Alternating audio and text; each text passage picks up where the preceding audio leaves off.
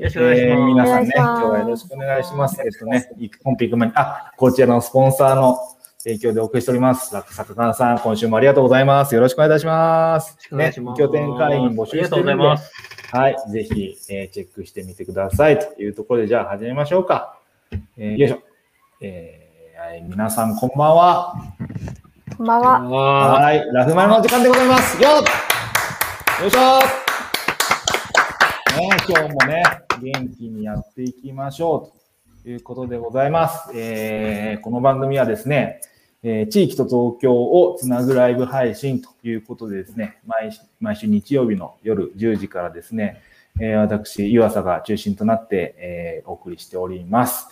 えーこの番組はですね、えー普段はですね、ゲストをお招きして、えー例えばあの地域でね、活躍しているとか、移住しましたとか、そういう方をゲストにして、あ、この人に会いに行きたいなとか、あ、そうすれば地域と関われるのかとか、そういうきっかけを作る番組でございますが、えっ、と、今回はなんとですね、えっ、と、先に言っちゃいます。もうゲストがいません。ゲストいなくて、えっ、と、この湯浅がですね、えー語る会となっております。よろしくお願いします。おお願いします。えーその理由はですね、後ほどちょっと、あの改めて言うんですけれども、えーじゃあまずですね、今日の登場人物の自己紹介からいきましょうかね。はい。じゃあ、えーっと、藤田 P からお願いしていいでしょうか？はい。えーはい藤田 P です。よろしくお願いします。お願いしますお願いします。お願いしますは、あの、西野ちゃん卒業会から約1ヶ月ぶりということで、あ、そうですね。あうん。はい。今日は、あの、なんですか、新しい T シャツともにですね、東京ディズニーランドという T シャツとともにお送りさせていただきます。はい。あの、うんはい。最近は、あの、フリーランスになりまして、えっ、と、地域と VR というところに興味を持ちまして、まあ、ここをなんとか活用できないかということで、日々頑張っております。はい。よろしくお願いします。よろしくお願いします。もうね、インパクトがすごい。T シャツも。すごい。はい。よろしくお願いしますよ。ろしくお願いしまじゃあ、す。続きまして、井出ちゃんお願いします。はい。どうも、いでちゃんです。はい。よろしくお願いしこんにちは、ます。こんばんは。私、普段は、あの、岩佐さんが普段お仕事でよく使っていらっしゃる、塩尻市のシビックイノベーション拠点、砂場というところでインターンをしております。まあ、場所がわからない方は砂場で調べていただいて、えっと、所属は大学の、信州大学の4年で、休学をしながらインターンをしています。社会について勉強中です。よろしくお願いしますお。願いします。はい。じゃあもう一人、くのり、お願いします。はい。えっと、長野県の長野市で大学生をやってたり、自分で会社をやりな、やってて、なんかシェアハウスを運営してたりとか、なんか地域のことをいろいろぐるぐるやってる感じです。よろしくお願いします。よろしくお願いします。お願いします。くのりの自己紹介が全然わかんねえ。まあね、ちょっとね、いろいろ、ちょっとね、短くね、今日に短あの短めに人数がに人数がね、多いんでね。はい。あの、くのりはね、2回目の登場ですね。はい。この間。はい。きょうちゃんの回で、えっ、と、アシスタントしてくれましたけれども、はい。またよろしくお願いします。というところでございます。でですね、あの、今日なんですけども、なんで湯浅が語る会にしましたかというところなんですけども、あのちょっと節目がですね、二つありまして、あ、はい。今日は湯浅さん独演会、まあ、独演会、もう4人いるんで独演会ではすでにないんですけど、ちょっとあの、今から説明しますからね。はい。かかさん、ありがとうございます。えっと、えっと、節目が2つありますと。えっと、1つ目はですね、えーこのラフマルを配信している、えー Facebook と YouTube で、えー配信してるんですけども、Facebook の方がですね、えーローカリスト東京という、えーコミュニティの Facebook ページで配信をしております。これですね。僕がいつも被ってる帽子に書いてありますけれども、えーっと、あ、もうこれ、ね、先言っとくけど卒業じゃないですよ。ね、僕卒業したらできないでしょ。卒業しちゃう。ねはいはいはいはいで、えっと、ロッカリスト東京というコミュニティがありまして、えっと、その説明もですね、なんそれって何なのって話も改めてするんですけれども、えっと、初めてですね、もうすぐ3年なんですよ。6月の4日かな？が、えーっと、最初に、えー動き出した日なんですけど、うん。まあ、初めて表に出た日か、になるんですけど、えっ、と、まあ、3年経つぞというところの節目が一つとうん、あとですね、もう一つがですね、えっ、と、ローカリスト東京の、その、これを配信してるね、Facebook ページのいいねが、なんと、1000人超えました。ありがとうございます。はい。いやー、これはね、あの、僕ね、数字とかマジで気にしない人なんですけど、え言ったらやっぱ嬉しいですね。ううんん、それはすごい。ね、あの、広告使ってないですからね、マジで。オーガニックなんで、僕。はい。1000いいねのが行ったということで、もういつもね、ご本当に皆さんに、あのーご、ご、応援していただいて、はい、本当にありがとうございますというところなんですけども、あの最近ですね、まあ、ローカリスト東京について話す機会が、まあ、コロナのせいもあって結構減ってるので、えっ、と、まあ、改めてここで話すのも、話した方がいいなと、むしろ。あの、ローカリスト東京ってなんだっけって、これはそのうちなっちゃうなと思ったし、まあ、皆さんにね、改めてこう、理解を深めていただきながら、えっ、と、ラフマンの方もね、あの、あ、なるほど、それでやってんのねっていうところを改めて理解をして見ていただけると、もっといいのかなというふうに思っておりますので、今日はちょっとそういった話をしつつ、あの、もちろん、あの、当たり前なんですけども、地域と東京をつなぐって話になりますので、えっ、と、東京にいる、あの、この、東京じゃなくてもそうですね、あの、このライライブ配信を見てくれてる皆さんに、ちょっとぐらいは、あの、参考になる話もあるんじゃないかなと思いますので、ぜひお楽しみによろしくお願いいたします。いえいえいえお願いしますはい、ということでね、えっ、と、そういうわけなんで、あの、アシスタントを今日やってくれる3人はそうなんですけども、あの、視聴者の皆さんもですね、ぜひ、あの、コメントをね、いつもお願いしてますけども、あの、聞きたいことをですね、どしどし、あの、僕だと特に聞きづらいこととかもないと思うので、あの、何でも聞いてくださいという感じですね。はい。よろしくお願いいたします。はい。ということで、ではまず、あの、まあ、ちょっとね、最初これからですね、行きましょうと。ローカリスト東京って何っていう話ですね。うんはい。まあ、あのーこれ、ローカリスト東京のメンバーっていうのがいてですね、藤田 P はそうなんですけど、えっと、ローカリスト東京のメンバーって今300人弱ぐらいいるんですけど、あのーいい今です。ね、ありがとうございます。はいへー300人ぐらいいるんですけど、えっ、と、それイベントで、リアルのイベントで集めた皆さんなんですけど、300人ですよ。ね。で、1000いいねじゃん。いいねが1000人じゃん？もっと言うと、フォローって1200超えてんのよ。うんって考えると、あの、メンバーじゃない人が900人ぐらい、この情報を受け取ってるのね。うーんローカルス東京のメンバーじゃない人が、触れたことがない人が、はい、はい、ライブ配信、あのリアルでね、触れたことない人がライブ配信をかなり見てくれてるので、やっぱりね、改めて今日の話はしたいなというところでだったりはうんうんいたします。はい。で、えっ、と、ローカリスト東京何っていうのをですね、言うと、まあ、地域と東京をつなぐコミュニティでございます。一言で言ってしまえば。で、えっ、と、ちょっとビジュアルがあった方がいいから、えっ、と、シェアスクリーンしようかな。で皆さんがね、今見てる Facebook ページだったりしますが、えっ、と、よいしょ。はい。これですね。ロカリスト東京という、このページで見てくれてる方が多いかと思うんですけれども、ね、今日の配信の投稿が含まれてますが、あ、これですね。1000人行きました。いいねがね。ありがとうございます。という感じでございます。で、えっとね、ローカリスト東京何かっていうと、あの、地域に興味があるけれども、あの、東京にいる人ってやっぱいるじゃないですか。東京に住んでるけど、あ、なんか移住してみたいなとか、あと、地域で仕事してみたいなとか、まあ、僕とかね、藤田 P とかまさにその口なんですけど、あ、これ、インサイトががっつり見えてるな。まあいいや。はい。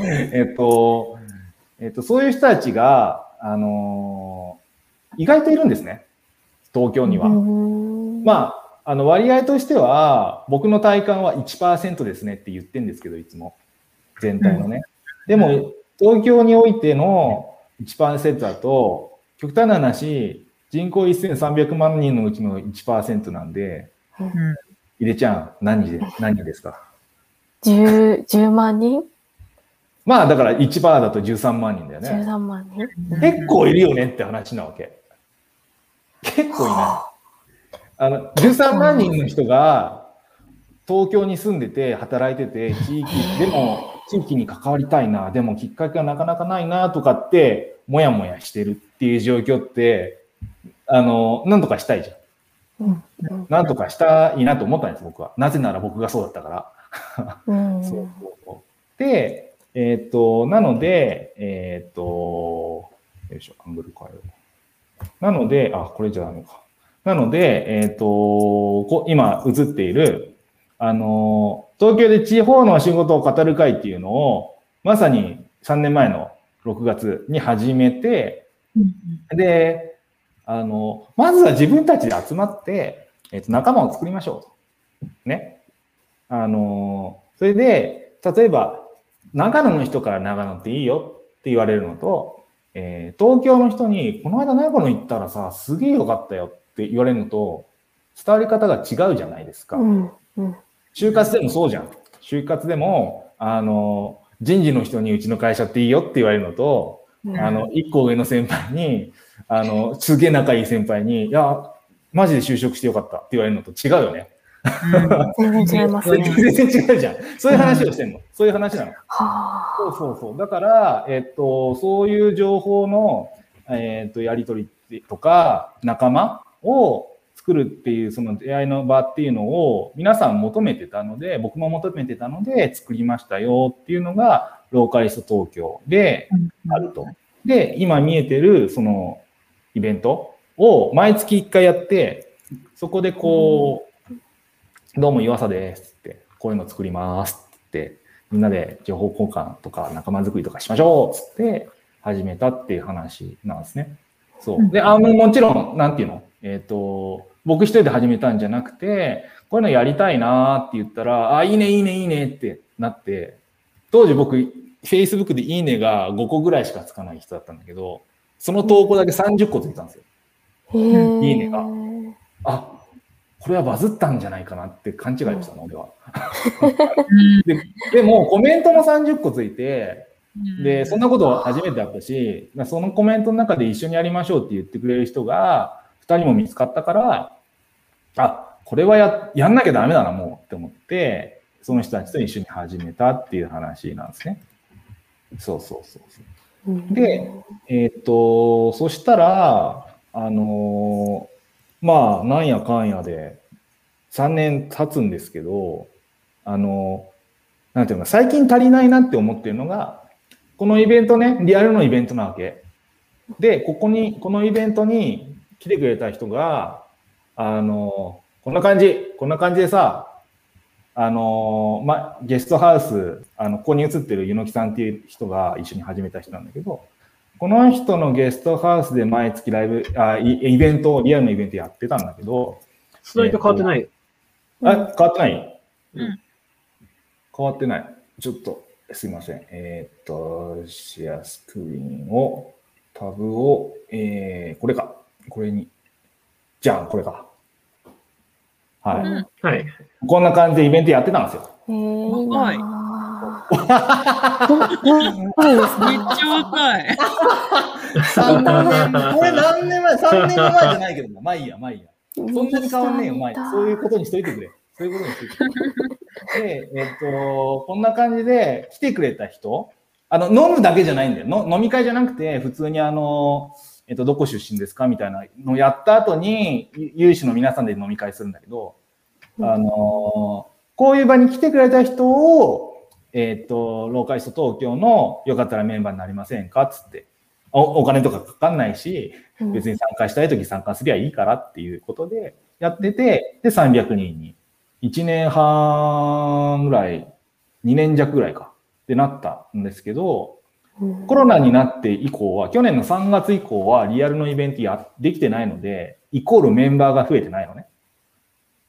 そうそうそう。うんうんうんそうで、僕、あの、なので僕も交流の機会が作れなくて、最近はもやもやしてるっていう話ですね。まあでもまあまあ、こうこういう、こういう人たちかっていう、こういう、こんな世界があんのかとか、まあ、うんこれから派生して、なんか、おのおのでテーマを持って、これ藤田 P がね、やってくれてるけれども、うんあの、おのおのでテーマを持って、例えばこれ、えっと、親子移住だっけ？この時のテーマね。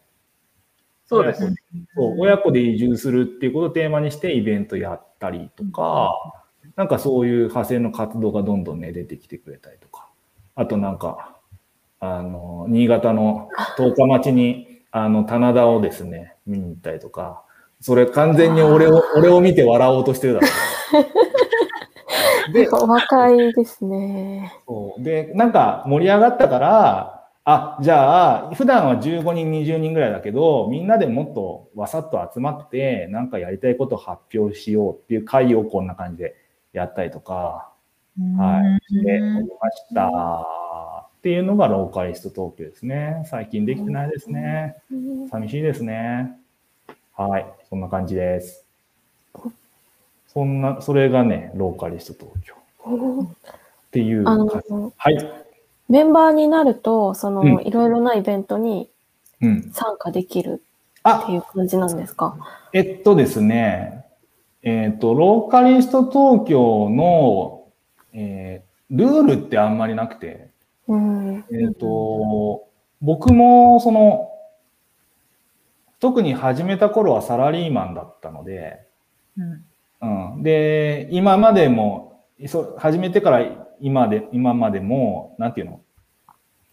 それを、お金取って何かしたってことは一回もなくて、ローカリスト東京に関しては。うん。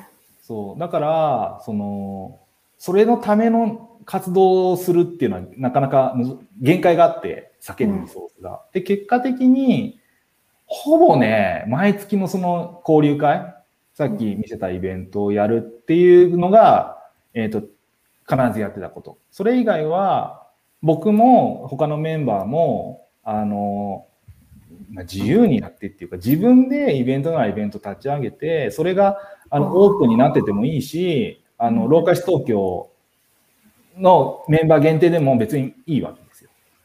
うん。そうそうそう。どっちでもいいので、やってくださいということで、もちろん僕は積極的に、あの、どっちもやってたんだけど、うんっていう感じかな。うん。うん。なんか、プロジェクトとかじゃないから、うん何かを目指さなくてよくて、全体で。うんうんそうそうそう。あのー皆さんがいいように使ってほしいなっていううん話で、まあ、とはいえ、その、ほっといても何も起こんないし、僕もやりたいことあるから、あのー僕は積極的にやってたって話。そうそうそうそなるほど。なんか、もっとう。うん、若い人たちなのかなと思ってて、はあ、はあはあはメンバーが。でもなんか写真見たら、なんか結構普通に30代とかいそうだし、うん。親子移住とかだからもっと幅広いのかなって思ったりして、その辺が気になる。うんうんえっとですね、年齢層で言うと一番多いのが30代男性、次がよ30代女性。次に多いのは40代、う。うんん、です。それがなんでそうなるかというと、あのー移住とかって、地域にで働くとか暮らすとかって、あのね、都会にいる人にとってはよ、都会にいる人にとっては、あのー一通り頑張んないと、そこに至らないんですよ、基本的に。うん。なんでかっていうと、えっと、どこ出身とか関係なく、えっと、東京で正社員として働いてサクセスできたら、一番いいよねっていうマインドで最初、新卒の時に就職してるわけ。多くの人がね。うん。うんで、それに、えっ、と、対して、あ、あの、あれやこれやで、やった結果、地域がいいのかなとか、あとは地元に戻るって決めてても、一旦東京で頑張るとかあるわけじゃないですか。んよく聞くじゃない、うんその節目として考えるのが、やっぱね、30っていうね、数字はでかいと思う。例えば、30っていうともう若くないかなって思いやすいよね。うんそうなんですね。本当は若いけど。本当は若いけど。でも、思っちゃうじゃん。30になるならないの時って。思っちゃうのよ。うん。今日の女子2人は若すぎてよくわかんないと思うけど。例えば、20歳になる時に、とか、就活する時にあ大人になるのかなとかって思あうじゃん。あれがも、もっとドカンとくる感じ。へー30うんそうそうそうそうそう。なので、そこで、その地域動向じゃなくて人生について考えるんですよ。で、その時に、あのー地元戻ろうかなとか、ね、あのー地方でなんかやってみようかなとかっていうところに至る人がやっぱ多い。うんなるほど。ボリュームとして。うんうん。で、それは40とかも割と同じことで、うん。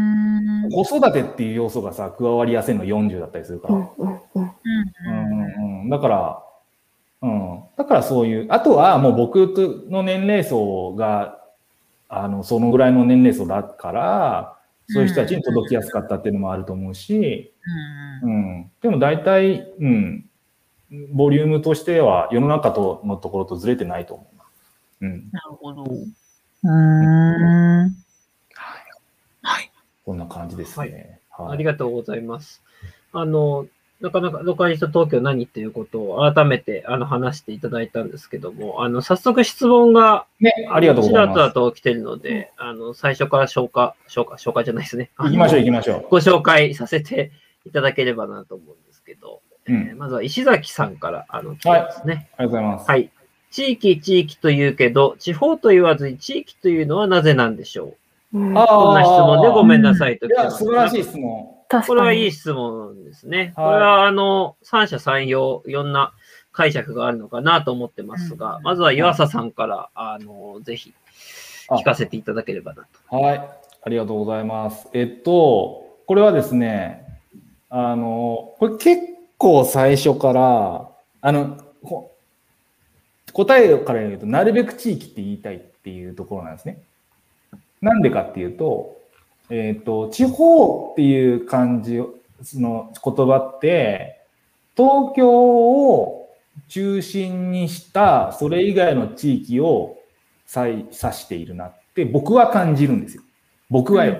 うんでそれが全その世の中的な解釈とも近いと思っていて、そうすると、その、えっ、と、東京ありきとか、東京の方がなんか優れてる受け止め方をしやすいなっていう気がしているんです。うん気がしている僕が。なので、えっ、と、なるべくそう言わないっていうところですね。はい。で、地域っていうと、それはもうエリアのことしか指してないじゃん。本来は。本来はよ。けど、その、東京で地域って使わないんだよね。東京の、例えばなんだろうな、中野区とか、千代田区とか言うんだけどうん、何、それを、あの辺をなんとか地区、地域って言わないんだよね。東京の場合。うん。なので、地域っていうと東京を指さないんですよ。ナチュラルに。うんうん。無理やり使おうと思えば使えるんだけど、でもそっちの方がなんか、まあ、フラットな感じがするので、地域をという言葉を使っているという感じですかね。本当は、本当はね、そのフラット感を出しながら、ちゃんと、その、すえっ、と、東京以外の地域をバシッと指し示す言葉があってくれたらいいんだけど、ないんです。ちちその、それに、地域に変わるより良い言葉が日本語としてなくて、なのでうん地域になってるって感じかな。うん。はい。そんな感じです。うんありがとうございます。あの、今、地域側にいる、いわゆる、まあ、いでちゃんやくのりちゃんとかって、ここら辺の言葉ってなんかこう感じることあります？うーん。まあ、生まれてから長野県に住んでいるので、うーん、なんか地方って言われると、まあそうなんだけど、確かに都会の人がそれ以外に向けて言う言葉みたいに感じるかもしれないですね。うん。うん。うん。地域の方が仲間感があるというか、なんか、あなたあなた以外じゃない。みたいな気がしますね、私は。うん。ありがとうございます。いでちゃんは、なんか感じるとこあります？確かにまあ、そう、くのりさんとがおっしゃってたことと同じことを考えてて、うん。私も生まれてからずっと長野県に住んでいて、うんそう、地方と都心というか東京とのなんか違いっていうところだったり、うん。そう、地域だと仲間感って言いましたけど、なんかコミュニティとか、そういうソフトな意味合いも入ってくるようなイメージがうん。で、うん、なんか地域の方が楽しそうなイメージを連想するというか、うん、そんなところがあります。うんうんうん。ありがとうございます。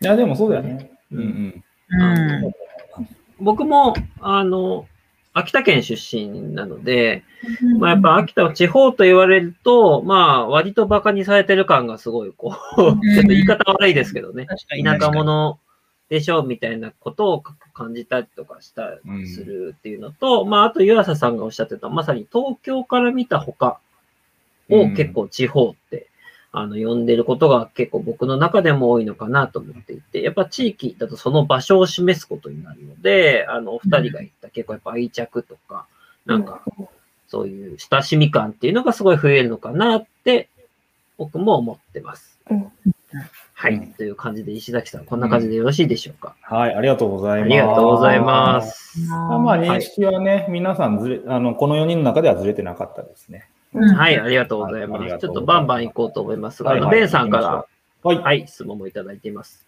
いつからローカリスト東京の帽子をかぶり始めたのかしら？これね、これね、まあ、これ突然ね、作ったもんね。突然作ったね。へおーフリ2年前ぐらい、ちょうど2年前ぐらい。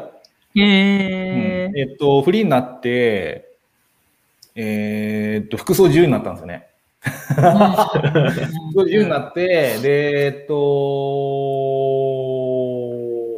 何してる人か分かりやすい方がいいよね、と思って。うん。うん。で、えっと、その頃、ローカリスト、要はローカリスト東京がきっかけで、ね、えっと、独立をしたし、地域の仕事をフリーでやるようになったし、うんまあ、特にその頃は、自分を説明するときにローカリスト東京っていうのをやってますっていうのが一番早かったから、うん。かな。うん、そんだけです、ありがとあ、それちなみに2代、二代目だよね、それ。二代目です、これ。二代目へです。ー 一代目は、あのーもうちょっとね、あのー濃いグレーだったんですよ、字が。うんそしたら、これ作ったのが5月か6月じゃない？すぐ夏じゃん。すぐ夏じゃん。うんもう汗じみできちゃって。あグレーそうそうそうそうそうそう。グレーだから目立つからさ。だか、ら、その、この2代目は、あ、もう黒にします。つって。その目立たない、なるべく目立たないやつや、つって。黒にしたっていう話。ー毎日かぶってますもんね。そうね。そううん。あの、最近は、あの、床屋さん行っても、美容院行っても、あの、帽子かぶるんすよねって言ったら、帽子をかぶる前提の髪型にしてくれるんですよね。ありがとうございますって話なんだけど、それってどういうことかっていうと、要はちょっと髪が長く残るのよ。こっから出るように。うんうんうんあのあ全部短くすると、トップが残ってても、坊主みなくなるじゃん。うんここ。がさ、全部こう短くしちゃうと、坊主が帽子かぶってるみたいになって、それは違うなって思ったので、僕ではないなんか、髪が長くなったりとかしてますね。コロナになって髪切れない。ほんとやだ。はい。はい、ありがとうございます。どんどん行きましょう。はいあ次の話題もあるので、はい。ありがとうございます神奈川さんから、はい神奈川さん、神奈川さんからいただくっていうのもね、あの、はい。後に書いてますが、変な感じはしますが、はい。ローカリスト東京がきっかけで地域で活動し始めた湯浅チルドレンにはどんな人がいますか？え？湯浅チルドレンかどうかっていうと、まずね、そんな人はいないです。あのーまあ、影響が受けたって言ってくれてる人もいます。います。ありがとうございます。本当にありがとうございます。嬉しいです。それがやりたくてやってるところがあるので。嬉しいんですけど、じゃあ僕だけの影響じゃないよねっていう話と、あとあのー結局決めるのってその人自身だから、うん別に、別に俺が決めさせたわけじゃないから、湯浅チルドレンは、だからいません。はい。いないんですけど、まあでも、えっと、そうですね。まあ、その、ローカリスト東京を通じてというか、まあ、関わり、メンバーになって関わってくれて、まあ、うん何かされた方っていう前提でいいんじゃないですかね。なんで。そうですね。うん。いどんぐらいいんだろう ?1、2、3、4。把握してるだけで、まあ、人数で言うと、7人ぐらいいいんじゃない？えー。移住したりとか、あの、藤田君みたいにフリーになりましたとか、うんうん。うん。も含めてね、そうそうそうそうそう。いや、たまに、あの、え、何？急に電話どうしたの？ってなって、出てみたら、いや、移住することにして、マジっすか？みたいな。めちゃくちゃ安定感ある仕事してましたよねみたいな人とかもいるいる。やっぱコロナもあると思うんだけどね。うん。来ます。はい。なんで、まあ、嬉しいですね。はい。7名ぐらい、まあ、移住とか、まあ、僕も含めてフリーランスとか、まあ、そういう方がいますよという。フリーランスになったり、まあ、ゲストハウスで働くことにしましたとか、うんあとは農業を始めますみたいな人もいる。うん、いるいる。うんうん。いますね。いろいろ様々です。はい。はい。ありがとうございます。ありがとうございます。はい。では、次の話題に行きましょうか。次まで行く？はい。はい、行きましょう。時間ももう話題30分過ぎたんで。あ、わこれ、はい、すいませんね。これ、ローカイス東京だからコミュニティです。はい。ローカイス東京はコミュニティでございまして、で、次がですね、次の話題が、まあ、これですねうん。と、地域と東京なんでつなぐのって、まあ、ちょっとさっき話しましたね、もう、だいぶね。えっ、と、まあロまあ、ローカイス東京を始めたきっかけでもあるんですけれども、まあ、あの、東京より地域の方が、に関わりたいなっていう人、まあ、よりもじゃなくてもいいんだけど、あの、例えば副業とか二拠点居住とかでも全然いいんだけど、関わりたいな、けど、関わりるきっかけないなっていう人がや、まあ、多いことが分かりましたと。で、えっと、僕がそうだったんですけど、僕の場合は、あの、プラス、あの、もう東京マジで会ってなかったなって今は思うんですけど、東京の特にサラリーマンとかが会ってなかった。で、えっと、地域というフィールドで働いたり暮らしたりすることで、要はハッピーになったのハうん要するにハッピーになったんですよ。だから、あ、地域と東京つなぐとハッピーになる人いるんだっていう話で、うんうん、そういう人を増やしたいっていうことです。で、そうそうそう、すごいシンプル。で、あのね、これ、あの、割と最強のロジックが働いてるんですけど、この中にはね。うんぼ僕で、僕にとってはですよ。あの、地域と東京がつながりやすい、まあ、土壌なのか、仕組みなのか、いろいろイベントでも何でもいいですよ。作るじゃないですか。僕が作って、みんなでやろうぜって言うじゃないですか。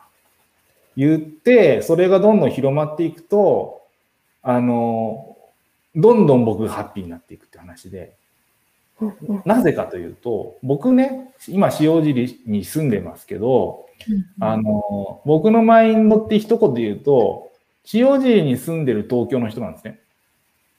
うんうん僕のマインドって。うん。なので、地域と東京がつながりやすくなればなるほど、これ長野以外のいろんな地域よ。いろんな地域が含めて、いろんな地域とつながりやすくなると、僕がその地域とつながりやすくなるってことなんですね。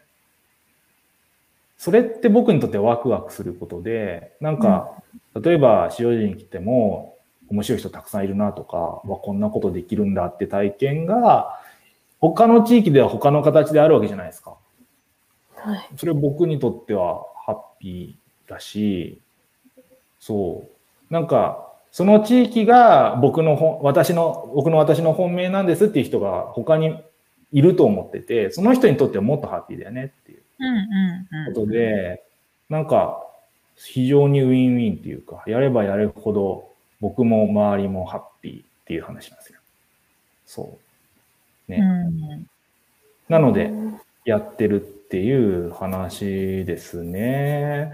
やっぱあの、やってて思うのが、えっと、地域、例えば移住するとしましょう。移住したいと思ったとしましょうっていう時に、こんな町です。こんな村です。えっ、と、こんな支援金があります。えー農業やるだったらお金がもらえますとか。そういう情報が多かったりするんですけど、僕それよりも、えっ、と、人、どんな人がいるかっていうところの方が、僕は大事だなと思ってやってて、でその動きってね、まあ最近増えてきた。その移住なり、自己点なり、その、そういう文脈で増えてきたんですけど、まあまだまだもっとやりたいなと思うし、いや、もっと面白い人、地域にたくさんいるんですよね。だから、うんそういう人と僕も知り合いたいし、みんなにも紹介したいな。それでさっき言った、みんなハッピーになるなっていうところが実現できるんじゃないかなと思ってるんで、うんなのでやってるっていう感じですかね。はなるほど、なるほど。い。確かに。そうそう。なんかコミュニティでの方が、いろんな地域にいる面白い人と確かにつながりやすい。っていうか、なんか自分単体では多分つながれないじゃないですか。無理だと思う。うん限界ある。絶対限界あるし、えっと、面白いのが、そのリアルイベントやってて、その、おかげさまですごく東京の皆さんに注目をしてもらって、なんか、Facebook 上でもすぐ満員店員になったりとか、うん。あと、興味ありが、おお、最大でね、650ぐらいついたんですよ。えー、すごいでしょ？で、それ、そうなってくると、あのー東京以外の方も、なんだ、あれ、バズってるぞみたいに、わかる、届く人には届いて、うんで、わざわざ来てくれたりとかするの。へーへえ。そうそう。で、コミュニティで、つったら、その別に東京の人じゃなきゃメンバーになれないとかじゃないから、その場に来てくれたらメンバーになれますよって話だから、そうそうそうそう。そうやって地域の人ともちょっと入ってきてくれて、ありがたいことに。でそこで交流が多少生まれたりとかは実際ありますね。うん。うーん。これ面白いですね。そっか。ね。うーん。またやりたいね。うん。本当に、本当に。まあ、うんあの、とはいえというかですね、あの、使い古された土定番な質問をちょっとさせていただくんですけども、何でしょあの、まあ、ローカリスト東京はその、まあ、地域と東京をつなぐコミュニティということで、うんまあ、東京に住みながら、まあ、東京じゃなくて、まあ、都市圏に住みながら地域に、まあ、なんか関わりたいなとか、まあ、うん興味がある方がこう集うコミュニティでやってるんですけども、うん。まあ、とはいえやっぱどうやって繋がっていくのかっていうのがねやっぱわからない。その一歩を踏み出せない方っていうのは、おそらくその、まあ、1000いいねのうち300人しかいないというのもそうですけど、まあ、潜在的な人がもう900人とか1000人いる中で、うんこうどっから始めていけばいいのかっていうのはね、わからないんですよ、やっぱり。なるほどね。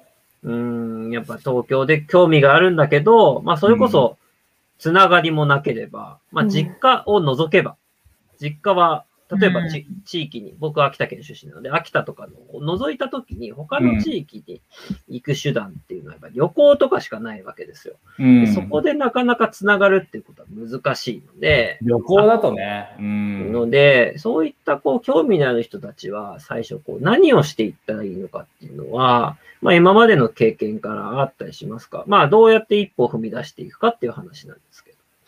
そうですね。えっと、僕が実際やったのは、あのいやまあ今参考になるかっていうのところちょっとね、うんコロナっていう状況を無視すれば、えっと、東京ではですよ、あの、そういう地域の魅力を発信したり、移住、定住文脈のイベントが、もう毎日やってるんです。どっかで。いうんや、本当にね、行ききれない。なんなら、ピークの時はすっげえ日程被ってる。へえ。なんなら同じ地域のやつが被ってる。え何してんの？えいや、ちょっと部署が違うんでとかっていうのすらある。すらある。そういう状況なの。そういう状況だったの。で、えっと、そういうのに僕は行きまくったんですね。うん。で、えっと、そこで地域の人と、なんか面白そうな人が出てるから、その人とつながりに行こうっていう感じでやってて、えっと、そのね、僕、そのイベント、そういう活動を、イベントに行くという活動を2年間で100回ぐらいイベント行ったんですけど、その時のつながりが、まさにこのラフマルのゲストの、がずっと続いてるってことにつながってきてるんですよ。うんうんうん。こんぐらいつながったの？は今今回 85?6? か。いやぐらいやってますけど、あのーそのぐらい、あの、人とつながって、そうすると、あのーその中にやっぱその人に会いに行きたいなとか、この地域良さそうだから行ってみようとか、うん。なんだったらもうね、自治体さんとかが、あのー取材してるイベントだと、今度ツアーやりますとか、結構そういう情報もあったりとかして、うんその時会った人と一緒に実際その地域行ってみるみたいなことが可能だったりうんするんですね。うん。それってすごく良くて、うん。こっちのことを理解して、あある程度理解をしてくれた状態で、そのじょあの地域にお邪魔できて、ね、見たいものも見れるし、うん、体験できるので、それはすごくいいなと思いますね。うん。なるほど。ありがとうございます逆にその、まあ、アシスタントの二人は、まあ、今長野にいるっていうことで、地域側から見て、例えば、まあ、東京の方々とちょっとつながろうって思ってるかどうかはちょっとわかんないですけど、なんかこう、広げた方みたいな、広げ方とかなんかあったりします。どうどうやってこう、まあ、他の人たちとつながっていくとか、地域側からやってることってありますか？地域まあ、いてちゃんだと砂場にいながらしてどうやってこう呼び込んでるかとか、まあちゃんはゲストハウスとかね、やってながらどうやって、まあそんなこと考えてないよっていうのは、まあそれでもいいんですけど、なかなかないかもね、その発想は。地域側からってうん何かこうやってたりすることあるのかなっていううん東京から見た視点での質問ですね。まあそれは、あの、湯浅さんでもいいや。今、塩尻にいながら、どう呼び込むか。うん呼び込むかってちょっと言い方悪いですね。なんかど、どう発信していくかとか、なんか考えてることとかあってあったりします？どうですか、二人？まず、まず二人に聞きたい。なんか、私は、あの、シェアハウスをやってるんですけどシェアハウスか、ごめんなさい。あゲストハウスねえねえねなんですけど、あの、ターゲットとしては、うちの大学の大学生なんですよね。うんで、その大学生たちってみんな、長野じゃないところから今来てる感じで、まあ、来ることは勝手に大学だから来てくれるんですけど、なんか、入ってきてくれたからこそ、うーん、気持ちよくこの地域で住むことってすごく居ついてくれるために必要だなって思ってて、うんなんか、その地域で楽しい体験もするとか、なんかや、やったっていう経験とか、うん。そういうことがあると、多分残ってくれるんだろうなって、うん。思な感じです。その、なんか呼び込むじゃないんですけど、程うん度としてうんはそんな感じかなって思ってます。なるほどうん聞いた後の意識としてそういうのがあるということだね。ううんんそうですね。うんなんか、無理に呼び込むっていうことは私もあまりしていないかな。そうですねちょっと言い方にちょっと語弊があるかもしれないですけど。そう。でも来ていただいた方には、その土地だからこそできることを提供するだとか、やっぱり岩佐さんの言った通り、なんか人っていう価値、その会いに行くっていうところはすごい強いなっていうのは思っていて、例えば私の場合、私が今まで行ったことがなかった長野県内の違う地域に結構潜入しに行くというか、があるんですけど、そういう時は、結構その地域のコア、コアになってる人というか、すごい顔が広い人にアプローチすると、なんかそこから広がっていって、すごい、何、輪になるなっていう感覚は、なんかありますね。うんそれはとてもいいやり方だね。う。うん。だからそれを、もし東京からだったり、うんいろんなところから自分の町、市町村に来ていただいたときに、そういうつながりを作れるようになれたらいいのかなというふうには思いいまやー、いいですね。す。うん素晴らしい。本当に。やっぱりその、来てくれた人、まあちょっと呼び込みっていうね、言い方が、あの、ちょっと僕の言い方が悪かったですけど、あの、やっぱ来ていただいた方を大事にしていくっていうのは、やっぱすごい大事な視点なんだなっていうのは僕も今、ハッとさせられました。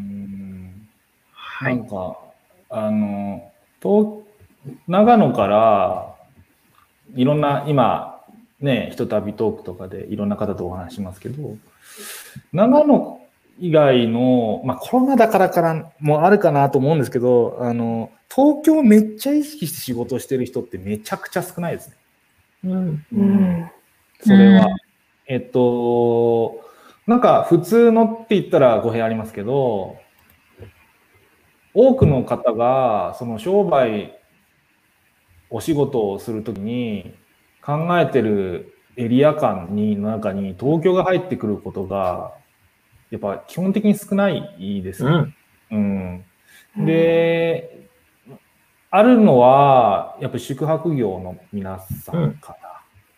うん、ぐらいかな。そうです。ね。うん。そうそうそうそうそう。それ以外だと、なんか、うん。これダメとかじゃなくて、普通にピンとこない。だってそんなに来ないから。うん。し、まあ、あとはよく言う、よくある話として、あの、自分たちのね、やっていること、これ別にあの、ディディスってないですよ。ディスってないっていうことを前提に聞いてほしいんですけど、あの、皆さんが、地域の皆さんがやってることが、東京の人たちにどう響くかってわかんないんですよ。うん普通に。レベルが低いとか言ってことを言ってること、言ってるんじゃなくて、その、響かせたことがないから、ひ響どう響くかわかんないっていう。単純に、単純にそういう話なので、うん、うんうんうん。なんか、その、そうだな。東京にあえて頑張ってリーチをしよう。物理的距離は絶対的にあるんでね。そこを超えてどうしようかっていう考え方をしている人は、行政の一部と宿泊観光の方うん。って感じですね。うん。なるほどですね。ありがとうございます。あの、ちょっと質問が前後してしまいますが、あの、うんコロナという話があったので、あの、ベンさんから、あの、はい一ついただいてまして、ありがとうございます。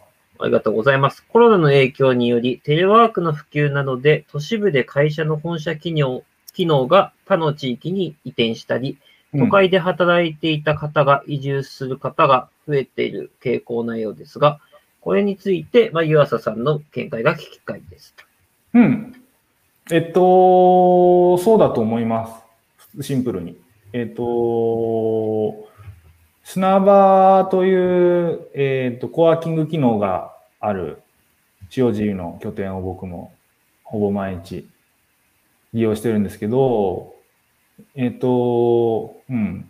そこに、その、東京、それこそ東京都2拠点とかの人とかも、じわっと増えたなと思うし、うん。それはもうおっしゃる通りだなと思います。で、見解、見解ね、そうね。まあ、世の中的なトレンドとしては、その本社機能が移転したりとかっていうのはそうなんだろうなって思うんですけど、そうね、コロナが、あと10年続いたら、すごいインパクトになるんでしょうけど、今年中になんか収束する方向になったら、まあ8割ぐらいは戻っちゃうんじゃないですか。ね。うんって思いますけどね。うんその、き企業とかの話ですよ。企業とかはやっぱり、うん。まあ企業とかじゃなくても変化するってすごい未知だし、負荷もかかるんでね。うん。まあでもなんか、そういうことじゃなくて、えっ、と、まあ僕、割と個人のことしか考えてないんですけど、普段から。えっと、その人のなんか、生き方とか、働き方を見つめ直す機会になったりしてんじゃないかなと思うので、うんまあそこに、どれがいいんだっけって、そこに従ってくれればよくて、本当はコロナがきっかけだけど、コロナは関係ない話っていう感じですかね。うん。うん、コロナなんかなうんうん、コロナとかじゃなくて、普通にそこに地域にいたいからいいようとか、東京にいたいからいようってうん思ってほしい、思った方がいいし、なんか、コロナだからっていうのって、いいずれはなくなっちゃうんでね、それで決めない方がいいかなと思いますね。うん。うん。ありがとうございます。あの、アシスタントのお二人も、まあずっと長野県にあのいらっしゃると思うんですけど、まあこのコロナになって、まあ約1年、えーからまあ約1年半ぐらいで、なんか自分たちの地域に、あなんか人増えてんなとか、なんか注目浴びてんなみたいなのって身近で感じたりとかしてますか？どうでしょうおー短まあ、今はむ難しいかもね。もううん緊急事態宣言真っ只中だから、そうまあそうか。まあでそも、う開けてた半年前とかちょっとわかんないんですけど、なんか、なんかテレワークとかなんか騒がれてんなとか、ま、周りで。あ、なんか、うんその、今実際そうじゃなく、その、そういう人たちが身近にいるとかじゃなくて、なんかじゅ、ちょうど3年なので、就活する時期なんですよね。なので、なんか、そういうテレワークみたいな、お家でも仕事ができるようなうん。企業に入りたいとか、うん。なんか東京に就職しようって思ってたけど、やっぱりこの辺でもいいかもしれないって思ってる子たちは、ちょっと多くなってるのかもしれないなっていうのはうん。感じますね。働き方を考えるみたいな。、ああ、だから働き方のこう考え方が変わってきたっていうことですかね。うん身近で感じられるというか、なんかみんなが思ってる、周りのお友達が思ってるという。ね。ああ、なるほど、なるほど。まあ、それはあるかもしれないですね。うん。東京行かなくてもいいや、みたいな。まあ、東京というか、まあ、都市圏行かなくてもいいや、みたいなのはね、うんあるかもしれないですね。ありがとうございます。うんいでちゃんはいますか？そうですね。なんか働き方もそうだし、暮らしの部分でも、なんかもう一度地元を見直す人が、私の周りでも増えてるような気がしていて、うん。うんうんなんなんか関係あるかないかわかんないんですけど、私の同級生が今年、あの、新卒1年目、あの、うん。社会人になって1年目なんですよね。うん。で、同級生が地元で働いている人数が、なんか去年とか一昨年とか見てるよりすごく多いくって、うんうんそう、コロナの影響があってなのか、うん。あまあ、正確な情報はないですけど、やっうん。うんぱそういった地元を見直すっていうのは、なんかあるのかなっていうふうには、うん、思います。まあでも肌感実感値としてそう思ってるのであれば、うんまあきっとそうなんでしょうね。うん。去年とか、その一昨年と比べてみたら、地元に残っている方が多いっていうのは、あの、まあちょっと捉え方しが次第ではありますけど、まあ地元のいる方々にとってはいいことであるかもしれないですね。うん。あの、ちなみに、あれですよ、数字の話をすると、えっと、コロナ以前は、東京圏に、東京の首都圏だね、首都圏に、えっと、外部から流入する人が10万人以上いたんですよね、毎年。うんだから、人口が10万人以上純増してたんです、首都圏って。やばいよね。やばいよねって話なんだけど、あの、最新の去年、だコロナの影響が出た数字が3万ちょいだった。へー 7, 万7割減ってるんだけど、え、それでも3万人増えるんだって話なんだけど、そっちの方がすごいんだけど、本当は。あのーでも、7割減ったら、やっぱ、その、就活生とか、ね、その移動の、その節目の人たちの体感は変わっても不思議ないなって今、井出ちゃんの話を聞いて。うんなるほど。ありがとうございます。あの、意外ともういい時間になっておりまして、あの、55分も過ぎましてですね、そうそう締めに向かっていくんですが、ここでまあちょうど、あの、質問が前後しましたが、あの、神奈川さんから、はい。口も込みでいい質問が飛んでおりますので、ありがとうございます。はい。長野を中心に新しい活動の予定はありますか？ああ、ありがとうございます。そうですね。長野を中心に、あります。あります、あります。えっと、あるんですけど、まだ外出しできない。外出しできないんだよなっていうのと、まあでも、あ、ああるあるある。えっとね、まあ、これ長野ちょっと、長野を中心ってわけじゃないんですけど、まあでも実際長野を中心なのかな。えっと、ライブ配信を今できる人をね、増やしてます。増やそうとしてます、僕今。えー、なんでかというとですね、えっ、と、まあ個人、割と個人的な話だったりもするんですけど、えー、ライブ配信こういう風にするのいいなと僕思ってやってて、お仕事にもなってるんですけど、その人たちが、そういう人たちが増えるとですね、二ついいことがあって、一つ目は、あの、同じようにできる人が増えると、その人たちは、やりたい人ができるようになったらハッピーだよねっていう話。シンプル。もう一つは、えっ、と、お仕事で僕もライブ配信とかやらせていただくじゃないですか。その時って、ほぼほぼ一人でやってないんですよ。要は誰かにお手伝い頼むんですけど、あのーそれをこうやる上で、ライブ配信を経験してない人に基本的に頼むので、だってやったことないじゃん、みんなっていう話だから。そう。だから、えっと、そうすると、そうで、やったことある人を僕の前で増やすと、えっと、僕が受けられる仕事も増えるし、みんなができる仕事も増えるじゃんっていう話なんです。みんなに仕事振るからっていうことで、えっと、それをやろうとしてます。で、あれ、地域関係ないじゃんって思うかもしれないですけど、あのこれね、ここ半年で学んだのが、その技術を、あの本当に自分が関係ない人たちのために使うのはやめました、僕は。なぜならつまんないし辛いから。やめて、やめることにして、お金がもらえてもや、もう全然損してるなって感覚だったので、あのその代わり、えっ、と、地域っていうテーマね、地域と東京をつなぐとかさ、地域を盛り上げて、地域を盛り上げるってことは、そこに行きたくなる東京の人が増えるってことだから、地域盛り上げますっていうことについて、主には、あの、お手伝いとして使ったり、あとは、えっ、と、全然、極端な話、全然地域と関係ない配信だったとしても、なんか、共感できる人、共感できるテーマ。まあ、主に知り合いだよね。のために使おうということにしたので、まあ、あの、そうですね、ライブ配信クリエイター？ライブ配信クリエイターって他の人がに言わせるのは、なんか、あの、恥ずかしいんじゃないかという意味合いで心苦しいんですけど、別にそういう必要はないんですけど、けど、あの、それ増えればさ、それこそ、あの、去年ね、藤田さんと一緒に、あの、長野県の山ノ内町と東京をつないだ、あの、ライブ配信の中継、お仕事でやったりしましたけど、そういうことをね、もっとやりたいの、本当は。うん。うん。